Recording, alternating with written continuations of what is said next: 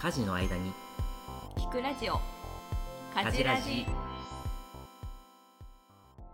この番組はコミュニケーションを創造する株式会社テトテを経営する夫婦が令和時代の家庭や職場の分かり合えないモヤモヤをリアルな経験や本の紹介をしながら自由研究するポッドキャストです。皆さん家事してますか？テトテ三浦です。テトテの里奈です。最近ですねビジネスパーソンの仲間というか関わる人が増えてきてうんうん SNS とかでうん。声かけてもらったりとか、まあ、紹介してもらってみたいな。大体ね同年代なのね。あそうなんだ。でむしろ俺が84年生まれなんですけど、うんうん。もうちょい若い88年ぐらいまでの30が、代うん、半ばぐらい？半ばぐらい。なんか同じ匂いがするわけ。すごいなんかね価値観がこう一個に凝り固まってない感じがしてうんうん。大体そのみんな子育てパパなんですよ。ああなんかね同年代の人たちのなんかある種の軽やかさみたいなことうん。にちょっと感動していてうんうんうん。すごい共感できる。男同士で共感みたいな時代あんまなかったじゃない？うん。そうだよね。でもなんかめっちゃわかりますみたいなことをそういう人たちと話すのがすごい最近楽しいことです私の。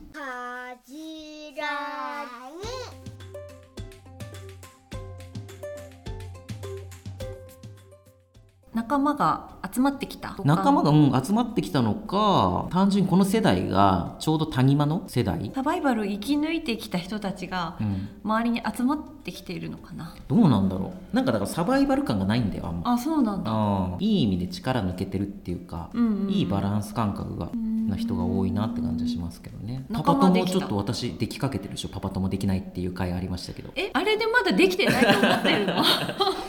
パパ友との会もやりま一した。回遊んだらもう 友でしょ？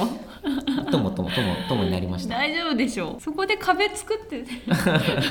いやいやパパ友。相手に失礼。パパ友がねできたんですよ。おめでとううございます。ありがとうございます。ずっとね作りたいって言ってたよねでもなんかそう分かるのよ。分かる。苦しみが手に取るように分かる。それがパパ友。そうだよね。それがママ友パパ友。そうだよね、うん。なんか喜びより苦しみが分かるのよ。これが友達あ部活と一緒だ子育て部活論っていうのが前の回にもありますけど。ありましたね。過去の回であのねバカみたいに走って めちゃくちゃ厳しい練習を受けて監督からパワハラも受けた仲間だからうん。一緒にいられるんだわ。苦しみを分かち合える仲間なんだ。今日はそんな話をしたいと思いますお願いします。私の好きなポッドキャストがありまして経営中毒というやつがあるんですね。土曜日にねやってるんですけど。誰の番組ですか？えっとねエッグフォワードという、まあ、コンサル会社みたいな人の代表の徳谷さんって人とポッドキャスターなんですかね有名な野村貴文さん、まあ、この2人のやつで土曜日聞いてるんですよ私洗濯とかしながら。ああそうだったんだ。もう最近の話でねなんかこう野村さんっていうその聞き手の人なんだけど、うんうん。もう超エリートな野村さん知ってた？ニュースピックスで存じております。俺も結構前から知ってて荒川京慶の「デイキャッチ」って番組とか TBS ラジオそういうの出てたり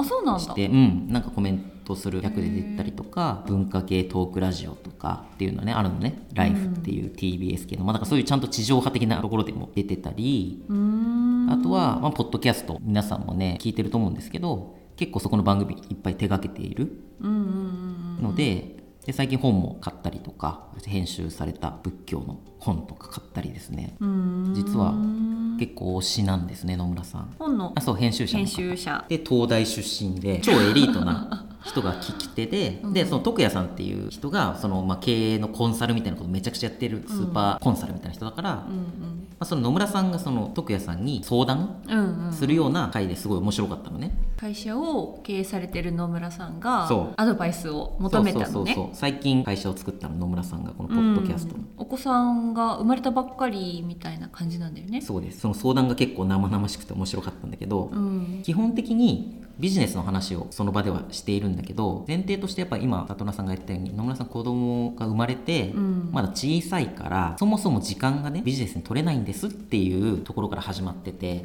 うんうんまあ、それめっちゃわかるみたいな。もう一人で聞きながらそうだよねって。言ってたでもさ偉いよね。起業して、うんもうすぐ育休取ったんだよね。ニュースピックスを退職されて、なんか起業するっていう感じでやってて、はいはい。もう子供も生まれるんですみたいな。俺より詳しいじゃん野村さんに パパ業と経営者の二刀流は可能なのかみたいなそう話を。いう話をしてるんだ今回は。えっとねそれはしてないの。あしてない。してないの。そこではしてなくて経営者の話ばっかり今してるんだけど、うん。うんまあ、ちょっと2回目がね今日収録してる段階でまだ放送されてないとわからないんですがうん。パパ業と経営者の二刀流可能なのかっていうのは、うん。実はその徳也さんよりももしかしたら私の方がうん。最近めちゃくちゃやった課題なので、そうだよね。アドバイスできるんじゃないかという話でございますよ。カジラジでそういう話めっちゃしてますめっからねちゃしてるめっちゃしてる。時間貧困の回とか。そうなんです。でも里奈さんね改めて言うけど、うん。まあ、夫婦だからちょっと忘れてると思うんですけど私が経営者なの知ってましたか？そうだったんですか？あごめんなさい。あの嘘子供の前で面白いお尻ダンスをしてる人じゃないんですよ。経営者なんですよちゃんと。一番私のストレスだったと思うこと何だと思いますか、うーん。仕事ができないこと。そう。それはつまり何がないから？時間がないはいそうです。とにかく時間が足りませんそうなんだよねずっと言ってたもんね。ずーっと言ってたからもう野村さんの時間がないんですっていう話がもうすごいもうもう超共感で。身に染みて。そうだったなーみたいな。わかるね。なのでまあね今日はそういう話をどうやって乗り越えればいいかみたいな話をちょっとポコポコしていきたいんですけど。お願いします。というわけで時間がないっていうストレスをですね当時の私がうん。日記に書いてたのをちょっと抜粋したいと思います。苦しんでた時のリアルな心境をめっちゃリアルな。紹介してくれるんですね。めっちゃリアルなやつ。子供が0歳2歳ぐらいのの時ですね。きついね。聞くだけできついでしょ。その前前提だけできついでしょ。でなんかこうね書いてあるの。自分がストレス溜まっているのは、やっぱり仕事をやりたいんだよ。今しかないんだよ。今伸ばさないといけないんだよ。だけどそれができない。公務員で大企業で誰かに任せられるようなことでもない。みたいなことを書いてます。あこれ起業してないよね。起業してない。辞める会社員の時。辞める会社員辞めるちょっと前ぐらいかな。これだから前提として家事育児とか、家に早く帰るみたいなうんうんうんことをこうやってる時期なのでだけどそのストレスの原因は、まあ、仕事をやれてないっていうことだよね。仕事をやりたいことがストレスの要因なんだよってことを言ってたりとか。でも仕事が今までで一番忙しかった、うんい一番仕事量を抱えてた時期うんやばかったね。だった気がする、はい、あともうちょっと具体的な話であるんですけど驚くほどに時間がないって書いてあって。それいつですか？これも同じ時期うん。5時半に朝起きる。仕事をする息子くんが起きてくる。テレビを見る。朝ごはんを食べて保育園に送る。仕事へ行く。電車の中でも仕事をしてなるべく早めに帰ってくる。お風呂に入る。22時頃寝る。この繰り返し。みたいなことが書いてあります。本当だね。もうさずっと時間がやっぱないよね。この頃は1時間半くらいかけて通勤してたもんね。そうだね。片道。してましたしてました。まあ、往復3時間ぐらいはうん。取られちゃってたから、うんうんうん。帰ってくるのも早くて8時ぐらいだったかな。そんなめっちゃリアルな本当に。リアルな、朝も早く起きなきゃいけなかったしうん、子供も送ってそうだね。ね。切迫早産とかもあったりして里奈さんが動けないとかいろいろあったりして、うんうんうん。まあ、そこからかなりコミットし始めたところもありますけどね。でその翌年ぐらいの総括みたいなところで言うと、うん、とにかく今年は時間がなかった。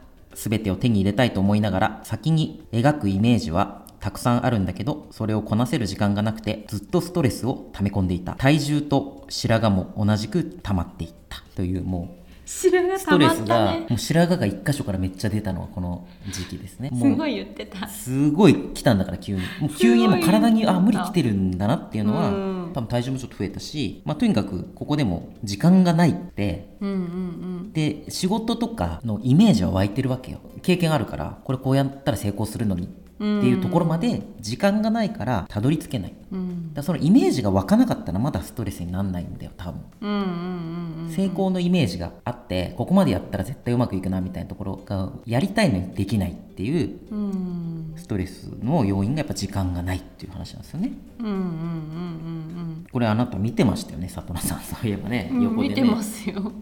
かなりやられてましたよね僕もね。そうだねお互いね。まあ妊娠出産の前後も含めてっていう感じか、うそうそう今のままでも妊娠中で、でどんどんそれだけでも忙しいのに、うんうんうん。さらに私が切迫早産にうんうなんって、うん。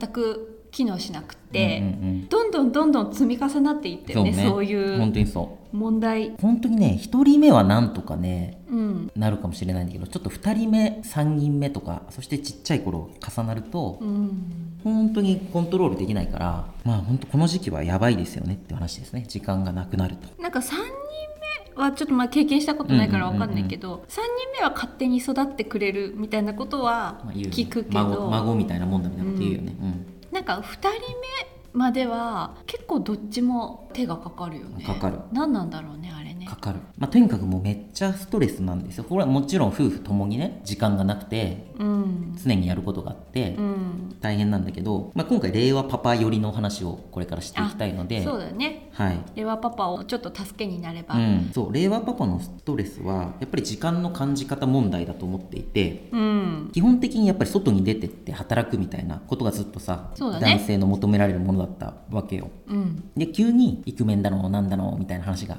あり、うんうんで共働きになってみたいな。で急に家の中に入って子育てを、家事をするファーストペンギンですよね。だから言ってみると。そうなんですよね。本当に令和のパパはファーストペンギンみたいな話もありましたよね。そう。でその時に一番ストレスになるっていうことは、うん。やっぱりその外と中の時間の感じ方が違うというか、うん。まあ、要は自分は家事育児とかやって家のこと一生懸命やってる間に時間が止まってるように感じるんだけど、うん。世の中は動き続けていて、うん。みたいなところのうん。ストレスがかかる。実際これはかかっていた、心理的にうん、ストレスがかかっている、心理的にかかるし物理的にもできないからいろいろ無理がいかなくなっていくっていうのはあるんだけどうん、なんかこの辺のね捉え方を変えていくっていうことが、うんうんうん。なんだろうな自分が令和パパとかにこれからなる人に対してはこうん。う伝えたいなっていう感じがしてるのでそういう話をしたいと思います。なのでまあ第2回目とかは時間への向き合い方みたいな話を心理学者の人が書いたような本ですね。うん。いるのは辛いよっていう本がありまして、うんうん。まあ、その話をしながら時間の捉え方ってどうなの？みたいな話をしましてで3回目に関しては令和二刀流パパはどうやって家事育児に取り組むべきなのか？みたいなことの、うん。まあ、家事ラジオいつもね解決策をうんうんうん。提示しますから、そうですね、うん。最後に絶対うん。に具体的な絶対解に具体的に決策をもう 提示してます提から示するのがね投げたまんまじゃなくてこうやったら回収できるよっていうのを、うんまあ、それは2人ちょっと考えながらまとめたいなと思っております。はい、3話までどうぞお楽しみに、はい。というわけで、令和パパ、頑張ろうぜおー ありがとうございます。次回も聞いてください。ありがとうございます